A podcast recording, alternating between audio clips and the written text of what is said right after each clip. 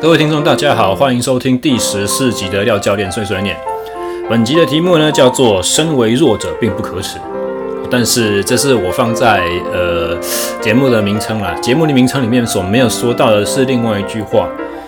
身为弱者并不可耻，只要你正在努力变强。”哦，那我为什么我想要心血来潮来聊这个话题呢？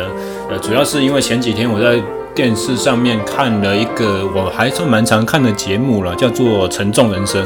我应该是呃那个什么旅游生活频道吧。哦，如果大家对这个节目没有印象的话，它大大概就是一个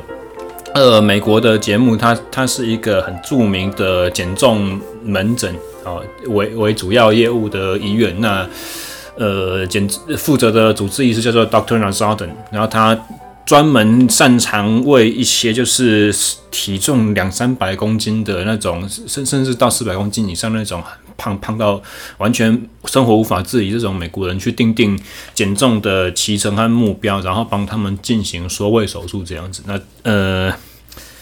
就是因为我看到了这一集的主角了，就是呃他在第二次、第三次回去找找那个医生回诊的时候呢。体重并没有下降，然后很明显的就是呃没有任何减重的进展。然后我们也都知道嘛，身形要产生改变的话，基本上就是能量守恒的定律，永远都是不会被打败。所以你吃进来多少，你就是没有消耗到你你消耗掉的东西比吃进来多，你就会瘦；你消耗掉的东西比吃进来的东西少，你就是会胖。哦，所以基本上如果我们两个月下来，你身体的体重没有发生改变的话，很显然你一定没有遵守你的饮食计划。那医生在质问病患这个问题的时候呢，那个病患就是一个很明显的防卫心就出来，他没有诚实的回答医生的所有的问题。然后医生问他说：“你是不是有在遵守他的饮食习惯？”他说：“我有在遵守饮食，只是那个呃详细的内容条件是我自己所制定的。”然后、医生问他一些其他东西的时候呢，他就呃或者说。对他讲说，你必须要达到某一些目标的时候，我们才可以对你做某一些检查。啊，那个病患就扯了一堆借口，然后说，如果要抽血的话，我会找我信信任的人士来帮我抽血，然后我会把我的样本送到医院来。我我我才不相信我我在你们的医院，呃，让你们的人抽血会对我产生任何好处。呃，通常啦，我在看这个节目的时候，我会很认真的想要把它看完，因为。当然了，一方面，身为在教练业，在一个运动健康产业，遇到需要减重的人是很常见的事情。所以，某一方面，我是在帮自己进行一个算是准备吧，进进行一个自我准备，就是说，就算现在我的客户没有这么夸张的状况，但是可能有一天我会碰到这么极端的例子，所以我想要从这些呃。节目当中的一些细节去学习，或者说知道一下，呃，有这种减重需求，然后他们的身体又因为他们的体重这么严重的呃限制，因为其实肥胖也算是病病病态性的肥胖，也算是某种程度上，你可以把它算成是肢体障碍。呃，残障的一个程度，它会很显然、很明显的去限制他的活动能力。所以，针对这些最需要运动的人，他们你你要给他们的运动剂量和强度，和你预想中他们所应该能够承受的东西，会跟常人完全不同。所以。基于一个就是本职学能必须要加强的这种理由，我会去想要看这些节目，他们呃是使用什么样的方法，然后怎么样子去跟这一些这一类型的客户去做沟通，然后去同理他们的心态这样子。但是呃，通常我会把它看完，但是这一集我只是在看到很很生气，我看看一半就把它关掉了。嗯。为什么我会用弱者来去当这一个节目的名称开头？就是因为我的感觉就是心态是运动上面很重要的一环。那我们如果不把运动当做是我们今天 podcast 的主题好了，我们不讲运动，我们不讲竞技运动项目的体能训练，我们讲到更多一些，就是在这边。我所讲到的弱者，其实并不是你的竞赛能力的高低，并不是你的成就好坏，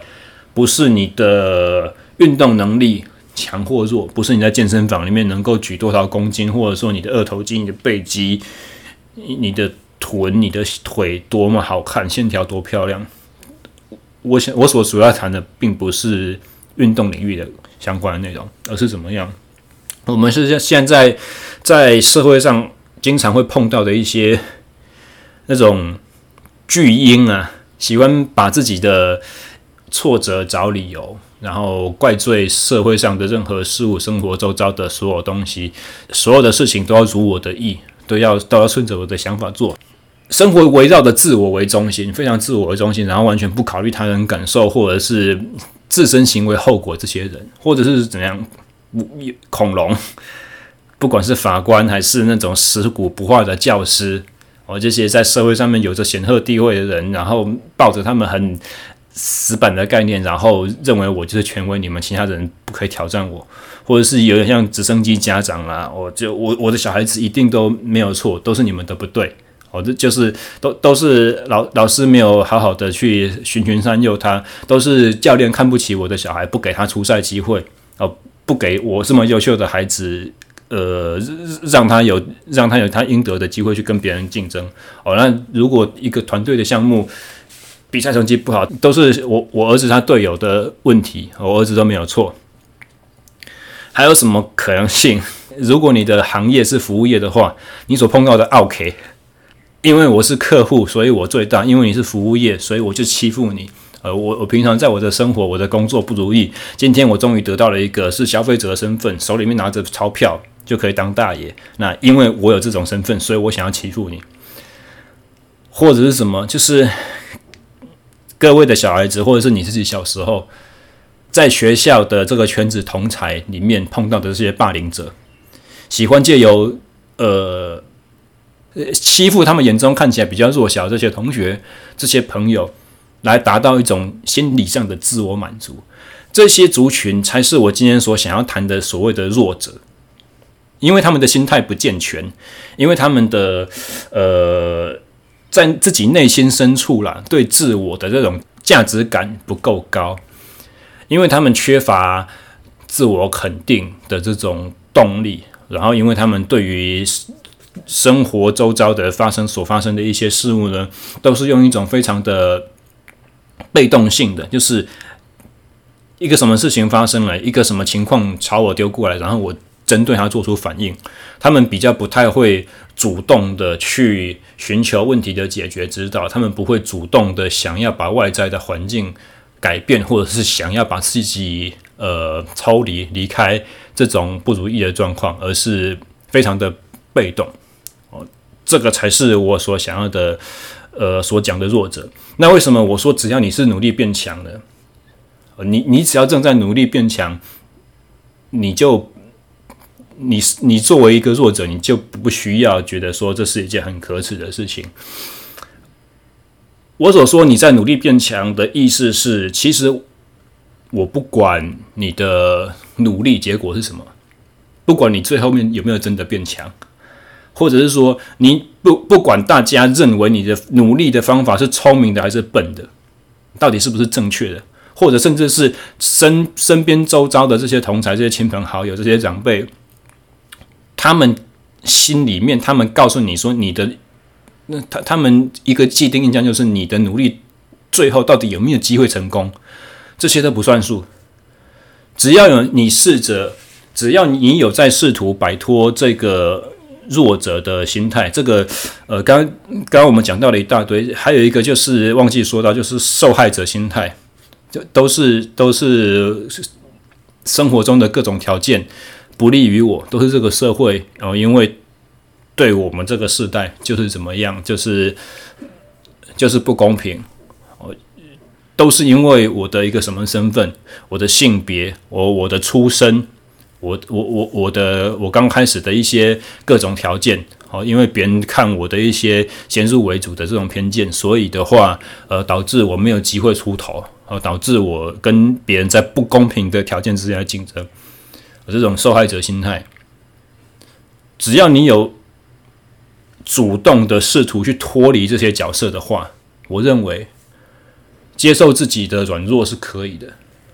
我接接受自己的呃现阶段的这种缺点，是呃是其实应该是很重要的。我们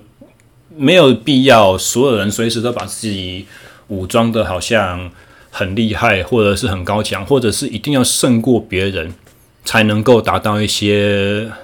满足或自我肯定。我记得前不久，我在上一季的节目里面，我访问了我的田径教练阿亮。那个时候，我们有再稍微讲到了一些，就是关于他以前的在高中端的时候训练那种状况。我问他一个问题，就是说，当你们，当你觉得说我再怎么练就只有这样子的时候，你要怎么去说服自己说继续这样子努力下去？他是，他还还有一些意义。那我我的这些努力到最后。不会是白费。那那个时候，我记得阿亮讲到了一些，呃，他们队上做的一些他认为很有效的这种，呃，自我取取的目标设定啊，比如说把一些目标写下来贴在置物柜上面，每天拿东西就就看到它一次。啊，那有一句话说的很好，就说那个什么，自我激励是很有效的，但是它是跟洗澡一样，你要每天洗。才会对你才会对你有用，自我激励不是不是有的时候就是呃听到这句话不错啊、哦、好我我觉得还挺挺有意道理的，然后隔天睡一觉就忘掉了，不是他是要每天都要给自己一个自我暗示，就像阿亮每天在拿他东西的时候会看到置物柜上面自己所设定的目标一样哦，我我在高中三年毕业之前我要跑进十一秒以内，我要出出来一个十秒九或十秒八。那他也提到了一些东西，就是譬如说，他们总教练每天训练完之后会跟他们做很长的谈话，有点像情绪勒索一样的那个东西。哦，那这一段后来在正式节目里面其实是被我剪掉了，因为我不希望就是呃我的访谈来宾跟我就是很真心的这种坦诚，结果变成事后可能有点好像呃。学生对自己的教练的一种好像诋毁一样，所以呃，在那集后来我是没有放。不过我们还当时的谈话内容中，其实不在访纲里面，而是我灵机一动跟他讲到的，就是说，其实因为训练很艰苦，有的时候我们在非常痛苦、身体快要承受不住的时候，会有那种念头，就是说我接下来到底是要继续练下去，还是我要放弃？那个时候我。灵机一动，我想到一的一句话，我自己讲出来。然后讲的过程中，我自己其实也吓了一跳。然后阿亮好像也有被我就是，呃，稍微因为因为听到这个讲法愣了一下。因为那个时候我说，你有没有发觉，就是说，其实针对像我们这种有练过的人呢、其实也许真正最重要、最宝贵的是被迫要做这些选择。好，那个时候我说，我我们被迫要做，可能。一天要做好几次，一个礼拜要练好几天、好几天，重复被迫面临这样子的抉择。我到底是要面对这个挑战，正面迎击，还是我想要转身逃跑，要放弃？也许最终对于我们这些有练过运动的人来讲，生活生命中最宝贵的经验是在于你曾经被迫要做出过这么多的选择。而那如果不是过往的这些经验的话，以后我们成人了出社会之后，呃。很多时候，面对一些难关，面对一些压力，其实是我们是，呃，也许我们就因为太过于安逸的这个背景，而缺乏了一些关键性的好的特质，这样子。那么，相对于弱者来讲的话，大家会想到的是强者，对不对？但是，呃，在运动上。我们当然可以知道，我们我们当然可以去想说，强者的意思就是说，竞技的能力比你好，跑得比你快，跳得比你高，力量比你强，技术比你纯熟，在场上展现出来的气势比你吓人，然后在碰到一些逆境的时候，坚持自我相信的这种心态，正面思考的这种动机，还有就是如何把自己从逆境呃挣脱出来这种能力。优于你啊，所以这个叫做强者的一些特质，但是有点像是我刚才对于弱者的一个描述。我在这边想要的讲到的强者，并不是好像气焰嚣张的说，因为我做什么比你好，所以我就可以贬低你，我就我就可以轻视你，我可以借由炫耀我的某一方面的能力，来去把别人好像比得很像被迫自惭形秽一样，哦，利用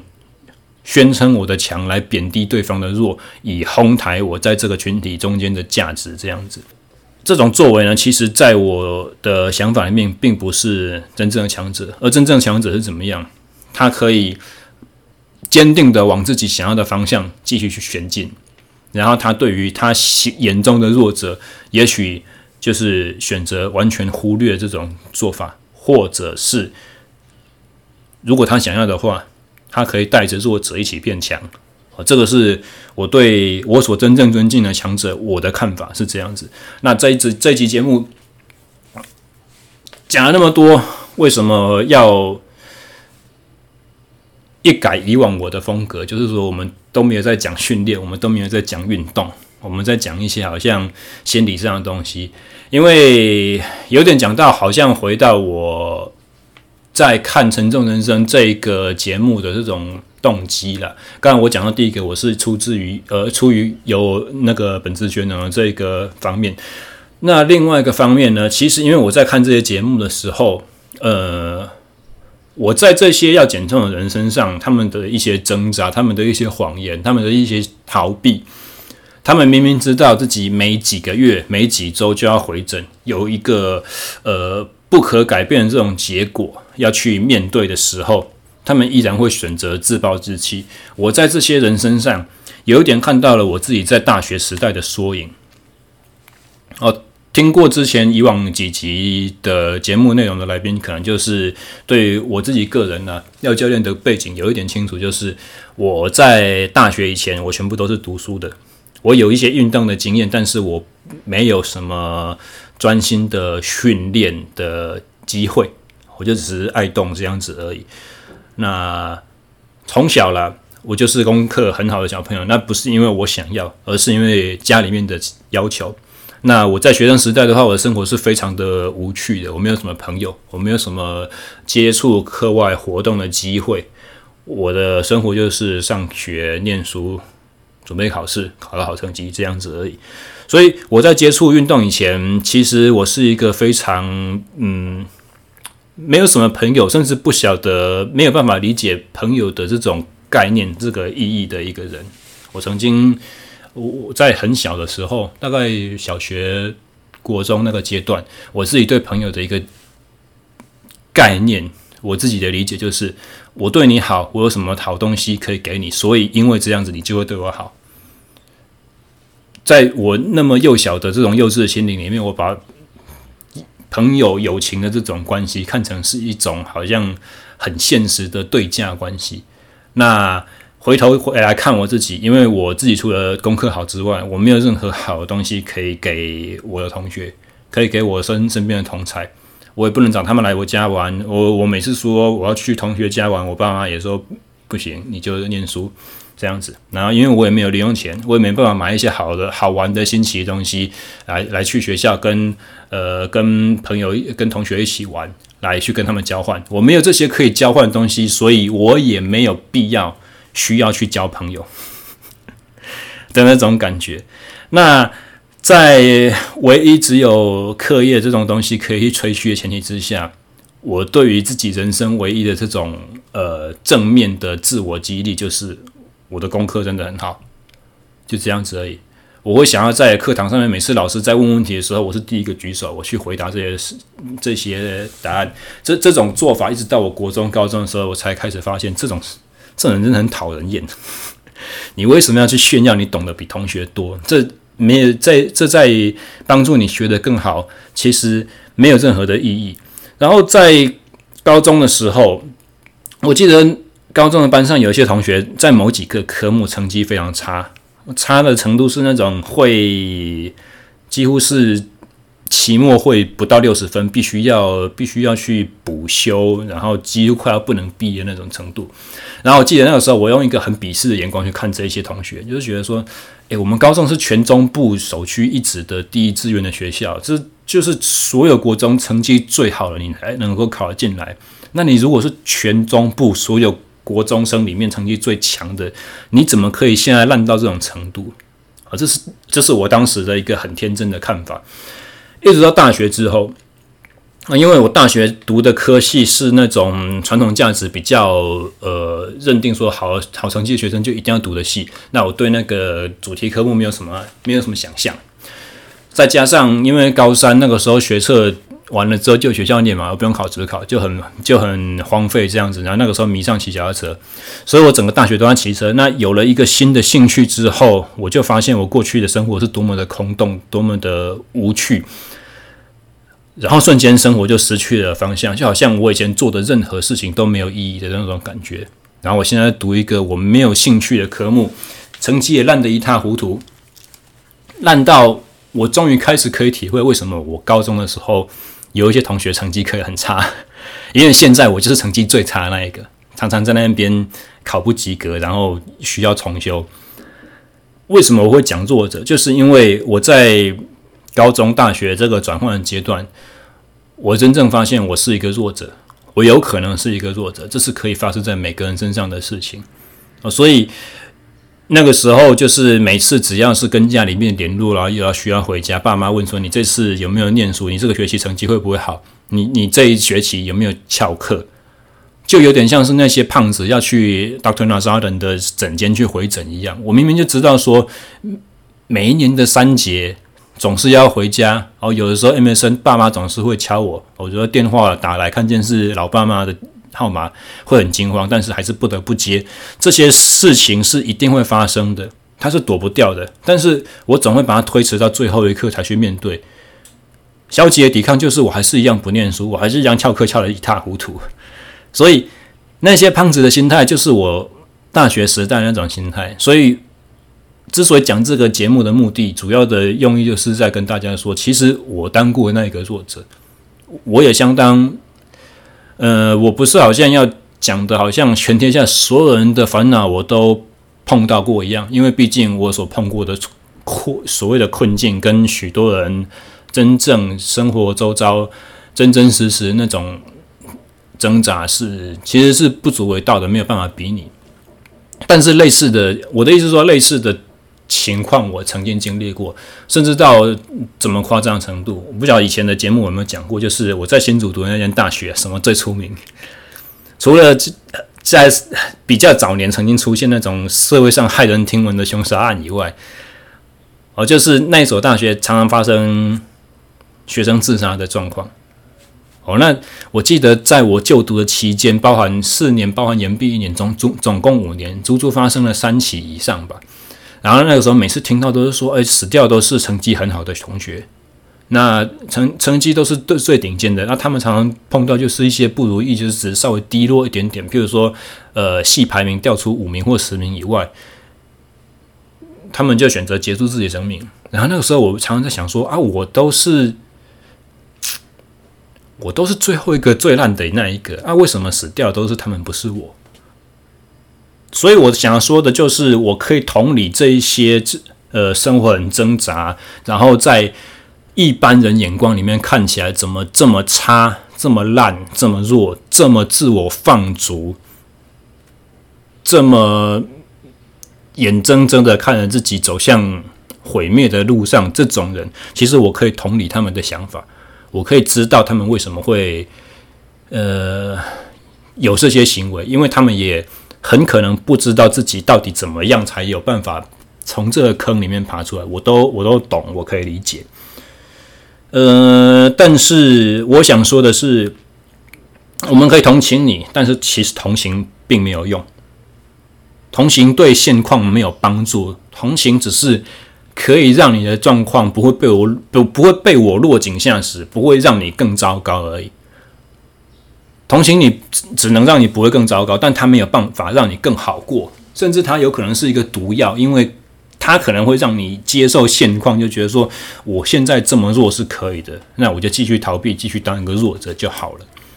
呃，同情会让你更加的安逸，更加的去接受现在自己这个状况，其实是有理由的。相对的，如果你正面去面对这些痛苦的话，其实它会促使你想要去呃离开目前的这个泥淖，去往更好的地方去走。那么回过头来去。聊一下我其实小时候所参加的一些运动。我小时候去，呃，我我小学六年级参加了我们那个时候学校第一次成立的田径队。我刚刚才讲到说，我小时候是没有朋友的嘛，然后我的所有的这种自我的这种自信啊，自己的这种自我肯定都是要建构在一些哦，你你考试拿几分。你你参加什么比赛拿了一些奖状？你在班上被老师抓出来表扬，或者说你举手回答对了一些问题，好像就有多么了不起。这种很功利的这种呃条件，或者说出于一种逃避啊，因为今天终于考试考了九十八分以上，那个时候每次都是。回家就是少一分打一下这种，那如果九十八、九十九，可能就是呃勉强可以不用打两下一下，因为可能太太无聊了。如果九十七以下，就开始在那边比比错。九十五的话，该死了。如果出现八字头的话，那那整整一周大概日子都很不好过那种情况，都是这种，要么就是很出于很肤浅的功利这种对价交换关系，不然的话就是出于要逃避一些我不想要面对的这种残酷的后果。那参加了田径队以后，我才真正发现了一些运，因为运动这件事情，才让我去真正了解一些世界上的快乐是可以没有没有前提的。然后你你想要让自己进步，想要赢的那个心态，想要胜过自己的队友，因为那个时候检测每次都是两个跑道一起起跑嘛，教练会让成绩差不多的学生在左道和右道。所以跑完一百公尺之后，你就是有一个很明显的输赢。但是这个输赢是怎样？没有没有利益没有利益关系的一个竞争。你输了之后不会被责怪，然后好，你你也没有任何责任或压力加注在你肩膀上，说你好像非赢不可，赢了是应该的这种这种想法都没有。赢了不不是应该的，输了也不会被人家说你怎么样。那而且。至少在那个时候啦，就是小学的时候，有了一种好像很基本的想象，就是因为因为运动和训练这件事情，我觉得说训练是最公平的了。有有训练，有付出努力，你就会进步。而且因为你的进步，这种纯粹的开心快乐是没有任何附加的那种呃外加的压力在的，所以你会自。自己自动自发想进步，而这个想进步的心态呢，其实是没有为什么的，没有任何合理性或者是正当或者是对你有利的这些理由去要要求你必须要进步，而纯粹就是怎样，纯粹就只是因为训练这件事情很好玩，比赛这件事情很好玩，跟别人竞争这件事情很好玩，做着这件事情本身。就好像有一些莫名的那种魔力在里面，它没有任何的意义。就好像有些人晚上露营的时候，看着你的萤火，你就是你就是好像盯着那个火焰在那边入神，然后就是世界上好像没有任何事情发生都重要。你你就奇怪，黑暗中看着那个火光明，你明明知道要看久，你的眼睛会花掉，可是你是一直盯着那个火这样子看。所以，呃，也许就是因为从小经过这样子的训练的经验，所以养成了天生不服输的个性吧。因为天生不服输，因为天生就想要跟别人竞争，想要赢，因为天生就不安于现状，不满足于接受现在的自己啊。所以，也许就是因为这个关系。所以在大学的那个时期呢，非常低落的时候，我才没有想要接受现状，就是接受这就是我一生最呃最低潮的时候，我以后一辈子注定走不出去，我没有机会有任何成功的这种可能性。也许就是因为这种任性吧，才让我跟当时就是呃清大很著名的这些学生高材生自杀案件的这些优秀的同学们，很可惜的没有办法继续把他们生命走下去的这些人，也许这是我跟他们的关键性的差异吧。就是你有一句话叫做“好死不如烂活着”嘛。嚯，我那个大学时期的真的是烂活着，到多么夸张的程度？因为几乎所有的老师从相处中都感觉出来说，其实我算是聪明的。那。普物大一的普物的老师啦，我记得很很清楚，普物的教授是隔壁物理系来帮我们教的。然后三年级的时候去修初级德文，那个到初德二的时候，他是上下两学期的课程。我，我去修外文系的课，初德一成绩还可以，到初德二的时候，哦，这这两个老师在发考卷的时候都很明显就是盯着我，然后。看着我说：“你为什么不念书？你为什么不念书？”这句话是那个物理系的教授跟我讲的。那初德二的那个那个教德文那个老师，我记得他叫郭尊长。然后他就是很细心的，在我领考卷的时候，特别把我拦下来，告诉我说：“你这题之所以写错，是因为什么？你这个之所以写错，是因为什么？”那个时候我有点羞愧，就说我成绩特别烂啊。我们就是。一样成绩烂烂的上去拿了考卷就应该要走，你为什么要特别把我拦下跟我讲这些东西？别的同学就拿了就就离开了。可能是这两个老师都很困惑，就觉得说你明明是可以念书的料，你为什么烂到这个样子？然后我也之前在其我这这个话你确定有讲过，就是在之前的集数我讲到我们那个时候线性代数的一个老师，就是。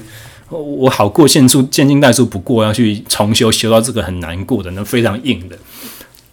然后那个老师曾经就是呃，在课堂上面呢，点名的时候点到我的时候，就廖新迪哦，廖新迪今天有来哦，哦，他今天没有去骑车。因为那个时候，其实那个教线性代数那个教授他自己也非常的喜欢骑脚踏车，然后他知道我是自行车社的副社长，然后 他就知道我很喜欢翘课，所以他只要稍微看有运气好，看见我出现在课堂上面的时候，他就会故意点名，然后点到我的时候就要修理我一下这样子，然后呃我。之后也曾经在新竹的车店里面碰过他，也跟他有到有过一些交谈。那这个教线性代数的老师呢？呃，我记得，诶，不是，是哦，几率啦。然后这个老师呢，那个时候修他的课，修到嗯没有机会可以去拿到及格分数的学生呢，他有一个很特别的做法，他不会马上当你。学校跟他要成绩的时候，学校跟他要成绩的时候，他就把那个成绩压着不送。一直不送出去，就是呃学那个时候那堂课是在学年的下学期开的，所以会有一整个暑假，他就把这些学生全部都集中到他的实验室里面，由那些呃叫叫你坐在实验室里面念书，然后到两个月暑假结束之后呢，差不多是教务处跟他要成绩最后期限了，再没有把成绩交出来的话，你这个教师就会怎么样怎么样，在那个期限之前，他会进行一次呃好几关的这种。口试，由实验室的好几个大学长一个一个坐在每一个关卡里面，然后一关一关的问你一些该章节的这种呃观念性的问题，然后如果你这些题目用口试的方式回答得出来，概念交代的过去的话，你就有机会过关，你就有机会拿到那个六十分。他在交成绩的最后期限之前。他就会把你的及格分数交出去。如果你过不了这些的话，对不起，你原本是四十几分、三十几分，你你就是这样子，你就是被挡掉。我那个老师，我我到现在也是就是蛮感谢他的。然后还有另外一门课非常好笑，就是军训课。我在大学时代修过军训课，也曾经因为翘课快要翘到快要被当掉。然后这是这只是我诸多的经历其中的一个而已。我。很多课程都是要跟那些呃，跟那些要减重的胖子一样，在跟呃医生面对面的时候，才那边哭天抢地，跟医生保证，我下一次回来，我一定会遵照你的话去做，我会好好努力，我会去把我该有的进度都达到。在学期末看见自己成绩快要不及格的时候，我发生过这种个状况，就是像之前嘉华说的一样，你嘉在那个怎么样才是一位好教练的时候，我访问那个梁嘉华，他说他大学的时候会去期末敲教授的门，拜托老师说，我下一次会好好努力。这种事我都做过，而且最夸张的是，我竟然这件事情需要到军训课上面来做。大家有办法想象吗？军训课基本上就最凉的课，你只要有到就好了，他也不会考试，他也不会干嘛。他最后竟然因为翘课翘到会不及格的这种情况，我要去拜托教官。然后那个时候，我记得那位教官，我忘记他名字，可是他跟我讲过一句非常重要的话，我一直到现在都还记得。他说。我现在当然可以跟你过，没有问题，我可以帮你这一把。这对我来讲是举手之劳而已。军训课本来也就没什么好重要的。但是如果你现在连军训课都需要这样子的话，然后你没有在你的人生做出什么重大改变，我可以预期，我可以预言，你以后也都是只有这样子而已。这种情况你还会再碰到一次。而且你以后碰到的课程的老师，可能就不会像我这样子愿意帮你。这句话好像是一记丧钟敲在我的大学生涯上那种感觉，某种程度上预言你终你一定不会毕业的。那那我也很感谢这一位教官愿意把这个真话告诉我。哦，他在我人生的。过程中算是一句非常呃重要的至理名言了。他是就用很俗烂的讲法，他是我生生命中非常重要的一位贵人。他让我认清了这件事实。哦，所以也就是为什么我刚才讲说同情并没有用，同情并没有帮助，因为这位教官告诉他，他帮我做了一件非常同情我的事情。他知道这个这个孩子就是很挣扎、很迷惘，不知道大学对他还可以干什么，所以。在这个时候，我可以帮他这一把，我可以减轻他的一些痛苦。但是减轻痛苦并没有用，最终解铃还须系铃人呢。你还是要爬出这个自己自己挖的坑，要自己有有办法、有能力去爬出来。那事后回头过来想，其实我还蛮相信我大学那个时候。心理上是有出一些问题的，所以我也其实也不是一个什么好榜样，因为我并没有去寻求这是这些心理方面的咨商或者治疗，我我纯粹是依据一些好的运气、一些机缘，依据可能小时候练运动那种不服输的个性，可能因为大学在骑车的过程中搜寻了很多训练相关的知识，然后这种埋头苦干自己搞的这种精神啊。默默的努力埋下了很多种子，那最后不想来颗种子发芽，找到了出路。各种机缘之下，才能够把自己的呃机运转换过来。所以，其实如果是类似这种状况的话，我不是特别建议是我个人的这种做法，就是有需有需要寻求帮助的地方，还是要去寻求到帮助这样子。但是呢，也许就是因为我自己的这种个人经历、个人背景吧，让我在呃当兵的过程，就是那个时候大学没有毕业嘛，我被双二一退学，然后在那个阶段之后呢，我爸帮我找到了一个就是大学法的一个还不错的资格，就是当你修业满几年以上，然后。曾经取得学分过了多少个以上的话，呃，以以我们的高等教育法，你可以用大学同等学历去考研究所。那那个时候，原本我们是想要继续就是往工程方面的系所去，呃，去攻读这样子。但是在因为大学没毕业嘛，接下来就是兵役要面对的时候，我就去当兵。那当兵过程中，呃，我做过两个我自己就是人生中第一次发现自己的生命、自己的命运可以掌握在自己手上这种事情。第一个就是当那个那个时候伞兵到我们的新训中心去招生的时候，他说：“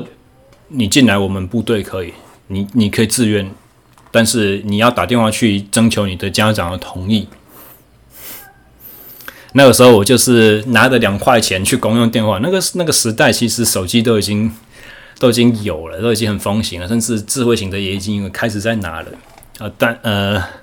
但是在行训中心里面管很严嘛，还是一样，只有全部都没收，全部通信器材都没收，然后要打电话还是一样，就是电话卡，那是两块钱铜板这么落后的东西去排队去打电话，我排了一个电话打回家，当然是他们又是完全不接受这样子，但是五块钱的电话费耗完了。我脸皮很厚，跟着后面的排队的兵说：“再等我一下。”我又投了第二次五块钱，我打第二通电话。嗯，打回去之后，那个时候我爸跟我说：“你就照你自己的想法去做了。”然后那句话是非常非常低沉、非常没有活力、非常沮丧的，有一种好像接近于投降的口吻，这样子，好像真正意识到说。我小孩子已经到了某一个年纪，他的他牛脾气一决定下去，没有任何事情是我可以掌握、我可以改变的了。这种自我的这种理解，然后再来，那那是我生平第一次把自己的未来掌握在手上。所以，当我第二次做了一件很任性的事情，就是我决定我不要考机械系的研究所了，我不要我不要继续走工程了，我我要去。呃，念体育相关的，我要想考国立体大的教练研究所，呃，也是搞了一个很夸张的，像八点档一样的家庭革命。那个过程，为什么我有办法这样子转念？也许就是因为小学吧，小学参加田径队那种很奇怪的机缘，让养成了我这种不服输的性格，然后可以傻傻的努力，不问后果。而且还有一个重要，就是相信自己有在做，有在做什么。虽然我不知道未来长什么样子，虽然我不知道结果会是怎么演变出来，但是我相信自己，因为我有在做什么。因为以前运动就是有训练就有进步，你有努力，你就不是停滞在现状，只是你进步幅度也许没有你想的那么好，只是你进步的时候，并不一定是在检测那个时候，但是。一基于一种好像默默的相信说，因为我有在做什么，所以我就不是停滞，所以我未来一定爬得出这个困境，只是我不知道是在什么时候，以什么样子的方法，才有办法继续去有这种动机去坚持下去。所以应该怎么讲？现代文明社会是。促使人类可以保护自己的弱者，只有人，只有人类会让弱者存活。在自然的环境里面，你弱就是要被淘汰，甚至是你会被欺负，你会被打压，你会被自己的同才甚至兄弟姐妹霸凌，以至于你没有活下来的机会。这是很现实的。只有人类因为有了文明，有了。慈悲心之后，才会去保护自己社会上的弱者。希望我们不要损失掉任何一个成员，否则的话，你看那种同一胎生出来的小猫小狗，在吃东西，在在抢的时候，在吃妈妈的奶的时候，还是在吃饲料的时候，它只要有同一胎的在抢书，它就是把它推到旁边去，它不会帮它留剩下任何一点点，这个很残酷，很现实。啊，所以因为人类会保护弱者，以至于我们的族群就是没有达尔文讲的那种适者生存、不适者淘汰的机制存在，就就没有了。以至于我们就是慢慢的会继续的弱化下去。那如果你是这些弱者的话，怎么办？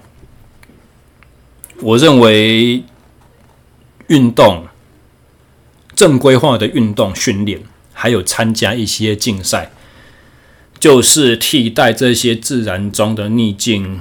最好的一个方式，而且好处是它没有极端的后果，它不会你抢不到了，你抢输了你就饿死了，你被掠食者追上来，你就要被吃掉了，这种事情不会发生，而是怎样有输有赢，但是你输了之后可以重来，你可以一再的重新去发掘如何把自己赢回来的这这的这种契机，呃，所以。透过身体的这种磨难，运动训练的磨难，这种不舒适的感觉，去创造一些人为的逆境出来，呃，对于心智的强化，我认为是非常有价值的一件事情。那刚刚所讲到说，正在变强的人呢，不会想要与弱者为伍，你不会，你如果自己接受了现在自己是弱者这种状态，你继续跟这些弱者在一起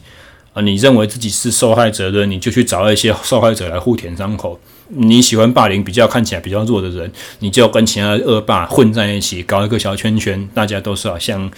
流氓地痞一样。你一样是身为直升机家长的人，你就跟另外一个类似心态的家长联合在一起，跟你跟你学跟你小孩子的老师作对。这只会把自己的层次继续拉低下去。如果你认清了自己身为弱者这个事实，然后你就可以开始不理会身旁弱者所在做的任何事情，你只专心把呃你的一些焦点放在如何脱离现在自己是弱者这个身份。只要你接受了自己的弱，只要你可以跟自己的弱小自处，只要你可以告诉自己说：“我这个状态是 OK 的，我这个状态是不是什么可耻的事情？”那你就在走在变强的道路上。那。节目最终啦，我想要传递的一个讯息就是，我们不是在追求我我我们不是在追求一些强者的崇拜，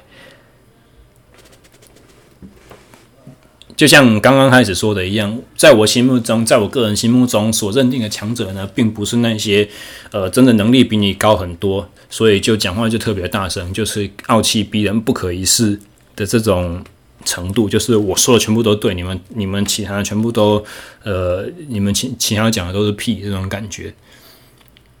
我想要传达的意思就是说，有一天你脱离身为弱者身份，你就真的变强了吗？或者是说，最终你到底是不是很强的人重要吗？其实不重要，因为所有东西都是被比较出来的。你到了一个某个自满的程度之后，在你上面。比你更高官的人一定还存在。我的意思就是说，可以好好的跟自己的现况自处，然后告诉自己说，我已经不是弱者，但是我现在依然不强，没关系，我我不我还不是强者，It's OK。只要我正在走在一条每一天让自己比昨天更好一点的这条道路上，我就可以满足了，我就可以心安了。本集大概想要讲的东西，呢就是这样子啦。那也没有什么特别值得去做一个总结或收尾。反正我所希望传递的，主要都还是怎么样，都是训练上面的好东西。就这种题材不是不符合我的风格和形象啊，但是能够把它说出来是感觉不错的。希望还是有一些人喜欢听啊，希望有一些呃。曾经跟我一样挣扎过的人，听完这集节目之后呢，可以接受自己是弱者这个事实，然后跟我一起走在变强的道路上，就是这样子。好，下礼拜见，大家拜拜。